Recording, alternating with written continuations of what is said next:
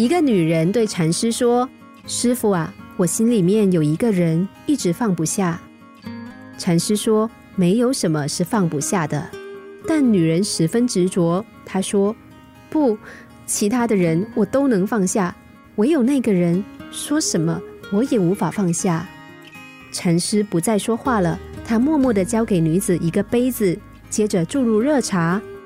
禅师一直倒着茶。直到茶水满溢了出来，禅师还是不停手。滚烫的热水就这样瞬间流淌到女子的手上，女子一烫一痛，马上就松开了手，杯子摔在地上，砸了个粉碎。她惊讶地看着禅师。这时候，禅师微笑地说：“没什么是放不下的，痛了你就会放下。”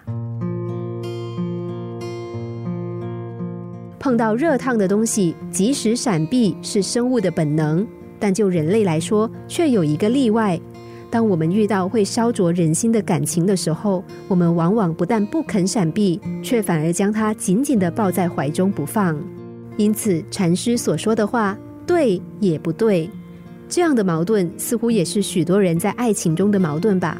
或许心里会说：“我都知道，可是我做不到。”当我们遇到耿耿于怀的事、纠缠不清的感情，最重要的第一步就是停止催眠自己，不要再告诉自己“我没办法，我做不到了”。如果自己先举白旗投降，认为做不到、没办法，那么还有谁能够帮我们呢？